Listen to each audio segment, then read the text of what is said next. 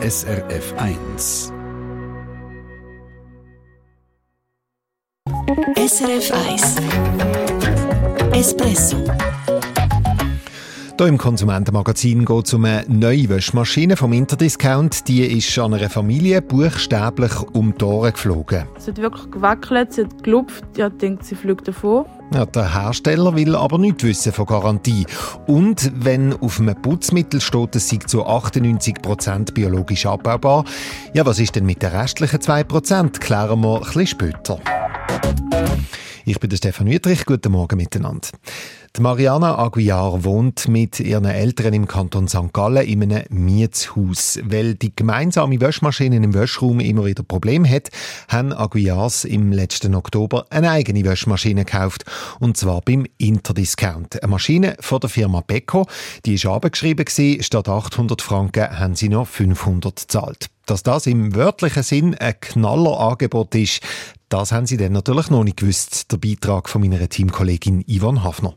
Dabei wollten Aguiars ja eigentlich besonders leislich sein.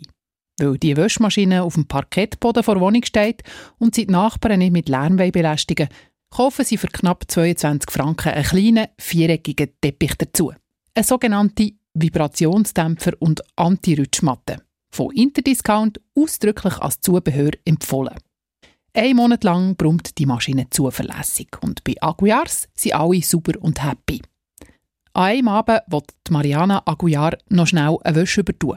Fünf Minuten bevor der Wäschgang fertig ist, macht sie neben der Maschine schon mal den Ständer parat.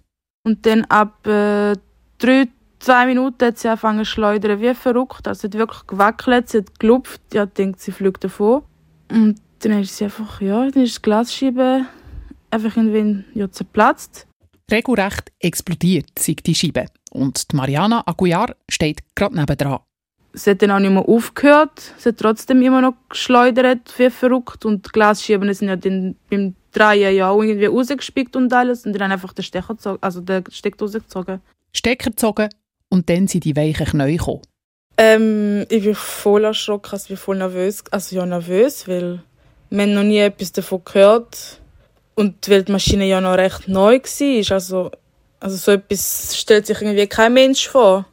Erst nachher wird ihr bewusst, dass es auch schlimmer ausgehen konnte. Was, wenn sie oder ein kleines Kind direkt vor dieser Scheibe gestanden wären? Überall liegen jetzt Scherben rum. Äh, also die Scherben sind ein Teil ist drin gewesen, halt mit den Kleidern auch noch vermischt, weil sie hat ja nachher weitergeschleudert und dann haben ja den Stecker gezogen. Und dann im Zimmer halt verteilt, auf dem Boden, eigentlich ein bisschen überall. Also wir, wir haben wirklich sozusagen zwei Wochen die Türen zulassen, weil ich habe immer wieder beim Staubsaugen immer wieder ein bisschen Scherben gefunden. Die Mariana Aguiar macht Bilder und Video und schickt alles an Interdiscount. Die schieben sie direkt ab zur Firma Schultes, die in der Schweiz für den Service von diesen Beko-Wäschmaschinen zuständig ist. Und von dort kommt zurück, weil die Wäschmaschine auf einem Teppich gestanden sind, können sie keine Garantie übernehmen. Hä? Die Mariana Aguiar schickt die Quittung von dieser Vibrationsmatte retour mit dem Beweis, dass Interdiscount diesen Teppich genau für das verkauft. Und jetzt kommt die nächste Ausrede. Und dann hat es geheißen, weil die Scherben in der Maschine drin sind, also halt auch Scherben drin, das sind aussieht wie ein Schlag von draussen. Also es wird quasi jemand von uns dort reingehen, ich weiß nicht, mit dem Hammer oder so reinschlagen, ich weiß nicht, wie sich das vorstellt und dann so die Maschine kaputt gemacht haben. Jetzt findet die Familie Aguiar langsam recht absurd. Wenn Glas explodiert, spicken die Scherben ja nicht nur in eine Richtung, sondern überall hin. Und wieso sollten sie ihre brandneue Wäschmaschine selber mit dem Hammer zerstören? Schultes schreibt der jungen Frau, es müsste ein Techniker vorbeikommen, um zu schauen, wer die schuld ist, dass das Glas explodiert ist.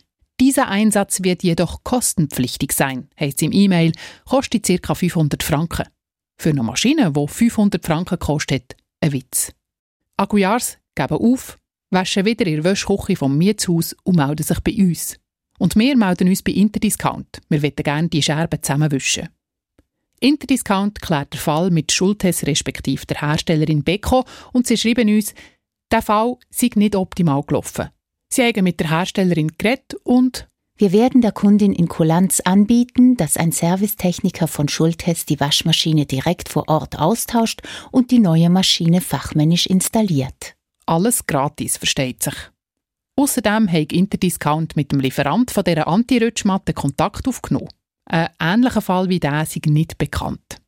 Weil die Herstellerin von dieser Wäschmaschine, Beko, von so einer Vibrationsmatte abrate, werden die bei Aguiars auf jeden Fall nicht mehr installiert. Das Geld für die Matte kommt Espresso-Hörer von Interdiscount zurück. Ja, also Fall erledigt, Högli dahinter. Zeigt wieder mal, wenn sich die Firmen aus der Garantie herausreden dann lohnt es sich zum hartnäckig bleiben. Und wenn dann gar nichts mehr geht, dann kennen Sie ja unsere Adresse espresso.srf.ch.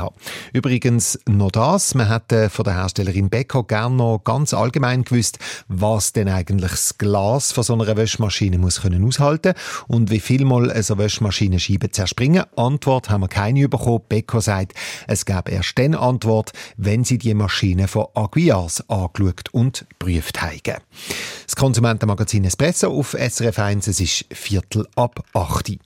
Und jetzt gehen wir auf Bad Ragaz zur Mariella Grob. Sie hat kürzlich einen Cremereiniger gekauft zum Putzen. Es ist einer mit dem Prädikat Öko-Power von der Migro. Sie hat also vor sich. Und sieht, dass da drauf steht 98% Abbaubarkeit. Jetzt, wenn ich hinten drauf den genauer nachlese, dann heisst es 98% biologisch abbaubar in 28 Tagen. Jetzt frage ich mich, was ist mit den restlichen 2%? Espresso? Aha, schlauer in die Woche. Ja, die gleiche Frage stellt sich teilweise auch bei Duschmitteln oder bei Shampoo, wo drauf steht, dass sie zu 98% abbaubar sind. Was heißt das überhaupt und was ist denn eben mit den anderen 2%? Jaron Zucker aus dem Espresso-Team mit einer kurzen Chemielektion. Egal ob auf einem Putzmittel oder auf einem Duschgel, Handseife etc. Wenn das draufsteht, eben, dass sie zu 98% biologisch abbaubar sind, dann sind die Putzmittel in der Regel in einem Labor durch einen Test gegangen, wo das beweist. Der Test ist normiert in der ganzen EU und in der Schweiz. Was genau da eigentlich muss abgebaut werden, müssen wir zuerst einmal klären. Die Anke Schäfer ist Biologin und Mediensprecherin am Schweizerischen Zentrum für angewandte Ökotoxikologie Ökologie? Also es sind ja verschiedene Stoffe drin in dem Reiniger. Das sind zum einen die eigentlich waschaktiven oder reinigungsaktiven Stoffe und zum anderen sind es auch andere Inhaltsstoffe wie Duftstoffe oder Konservierungsmittel. Und das sind alles sogenannte organische Stoffe. Dort hat es Kohlenstoff drin. Und darum können sie für die Umwelt, Pflanzen und Tiere schädlich sein. Das Ziel sollte also sein, dass die unser Wasser so wenig wie möglich belastet, wenn das Loch abgeht. Darum läuft ja auch alles in die Kläranlage. Dort geht es diesen organischen Stoff an den Kragen. Also Klärschlamm enthält Bakterien und andere Mikroorganismen und die können eben solche Stoffe zersetzen. So weit, so klar. Jetzt heisst es ja beim Beispiel von unserer Hörerin Mariella Grob, dass 98 Prozent in 28 Tagen abgebaut sind. Wie kann man das so genau sagen? Die Anke Schäfer vom Zentrum für Ökotoxikologie kommt jetzt auf den normierten Test zu reden. Man mischt den Reiniger zusammen mit Wasser und mit Klärschlamm und gibt das Ganze in einen Kolben und schüttelt es 28 Tage und dann misst man am Anfang und am Schluss, wie viel Kohlenstoff man nachweisen kann. Und die restlichen 2%, da müssen wir jetzt halt schon klar unterscheiden, sagt die Expertin. Laborbedingungen und die richtigen Kläranlagen.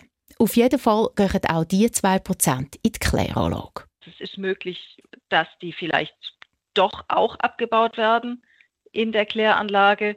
Es kann auch sein, dass sie an den Klärschlamm absorbieren und so dann entfernt werden. Oder es kann da sein, dass sie ähm, im Wasser bleiben. Ganz genau kann man also nicht sagen, was mit dem kleinen Rest vom Putzmittel passiert.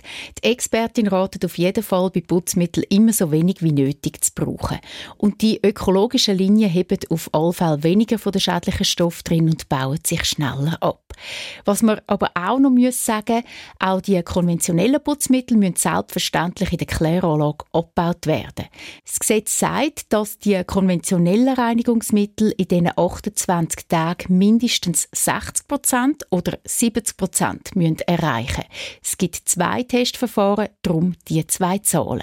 Das ist das gesetzliche Minimum. Ja, und wenn man das weiß, dann kann man sagen, 98 Prozent in 28 Tagen, das ist dann doch nicht so ein schlechter Wert. Übrigens auch noch interessant, wenn Sie jetzt gerade kurz selber schauen wollen, wie das bei Ihrem Putzmittel ist, kann sein, dass dort nichts drauf steht. Es gibt nämlich keine Pflicht, dass man das müsste anschreiben müsste. SRF 1 Espresso Eine Sendung von SRF 1. Mehr Informationen und Podcasts auf srf1.ch.